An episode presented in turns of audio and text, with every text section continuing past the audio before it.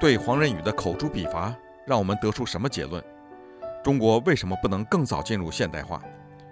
黄仁宇对此有什么与众不同的结论？请听王寿之教授的答案。很多学术界就说“大历史”一词不过是黄仁宇用来或者借来为自己研究证明的俗语，本质上他的著作都是对自己一生的核心问题做出回应。就是为什么中国这样一个庞大的社会，在日本入侵的时候无法动员起自己的全部潜力来应对内外部的挑战，最终走向崩溃的失败？他的答案就是中国社会在管理上、在组织上太落后，没有办法有效地动员出自己的力量。要达成这一点，就必须进行全盘的现代化的改革。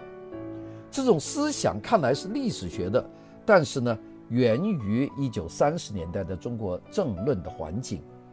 我们看见有一个学者叫王凡生就讲，一九三零年代中国相当流行一种历史哲学化的思潮，其用意呢在于寻求某种较高层次的科学规律的解释，因而呢超脱出历史主义过度问题取向式的零碎性。王凡生说，这种历史哲学化。三十年代在中国流行，就是超出历史主义过度问题取向性的零碎性，赋予历史大图景、大时代、大跨度的这个解释。我记得我很多年前看过一个抗战期间出的两卷本的周国成的《中国中西历史的》。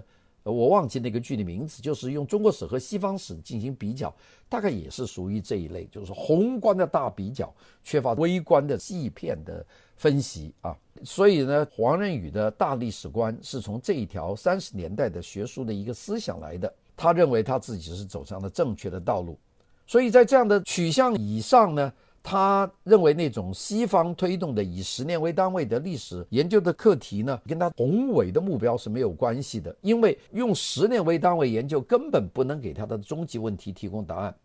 关于中国为何不能走向现代化的这个问题呢，是长久以来中国人普遍关心的问题，只不过有些人归咎于。传统文化的束缚，有些人强调是帝国主义入侵打断了本土自发的资本主义的萌芽，而黄仁宇呢，从长期历史趋势着眼，得出了一个不同于众人的答案。所以呢，这个问题呢是提出了很多设想。所以呢，有些人说，从这个角度来说呢，黄仁宇其实是个国际主义家。他说的数目字管理是现代国家能力的体现。即使充分了解组织、动员、调动国内的人力与物资来应对抗战的国家的机制，未能实现，在他看来，即是有缺陷、未现代化的。这是一种国家能力，也就是他的书里面说的 state capacity，尤其是财政军事国家，就是 fiscal，就是财政 military state，physical military state 这种现代的政体，要达到这种。一定要对原有的社会进行大幅度的改组，甚至完全可能带来原有结构的解体乃至粉碎再造。但对这种国家能力本身缺乏反思，所以呢，这是大历史观说它的框架比较粗糙，说它没有研究细节，这个是很多的。所以这种学术在本质上呢是属于 suprahistorical，就是超历史观。当然，现在有很多人仿照万历十五年。在里面说了一句话，说世间已无张居正哈，但是呢，有些人就说世间再无黄仁宇，能够这么做的人呢，就他一个。我们说这本书呢，在中国这个批判历史上呢，还真不是太大。我们知道万历十五年改变了许多历史观，比方说以前人们习惯认为明代出现资本主义萌芽，似乎若是没有满清入关这些重大问题发生，中国可能很早进入资本主义。黄仁宇认为，中国两千余年以道德代替法治，缺乏数字管理，其内部永远不可能产生资本主义，等等等等，提了很多东西。但是呢，他说这些东西呢，都有我们上面提到的那些问题。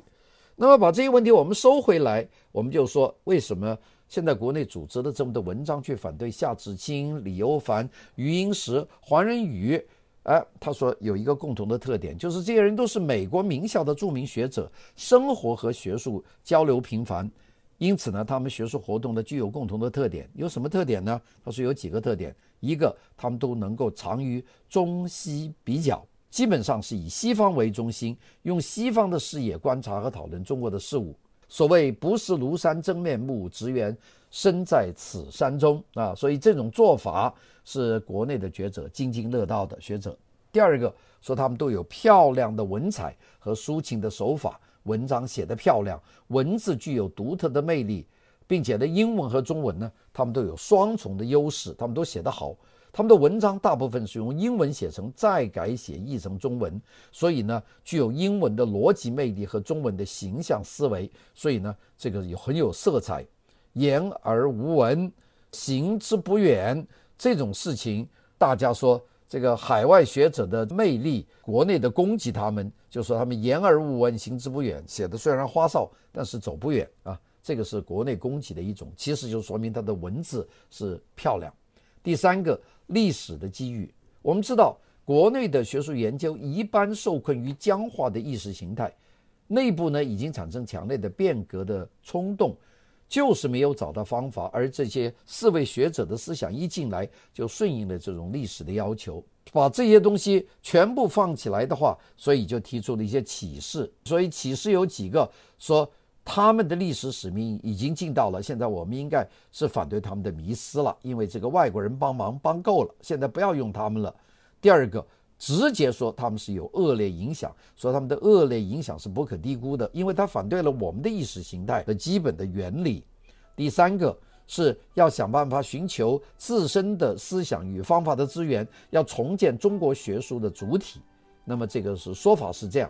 那么谈得很大，但是呢，从批判这四个人海外学术迷思的二零一三年到现在为止，我们没有看见中国有任何的在文学界、在思想界、在历史界任何的一个让世人觉得侧目的这么一个真正的理论的一个高度，依然是在这里面批判或者自圆其说，没有走出来。也可以说，你们想要建立一套自己的体系，没有办法。因为有什么体系呢？因为你们没有体系，你们只有一个主义。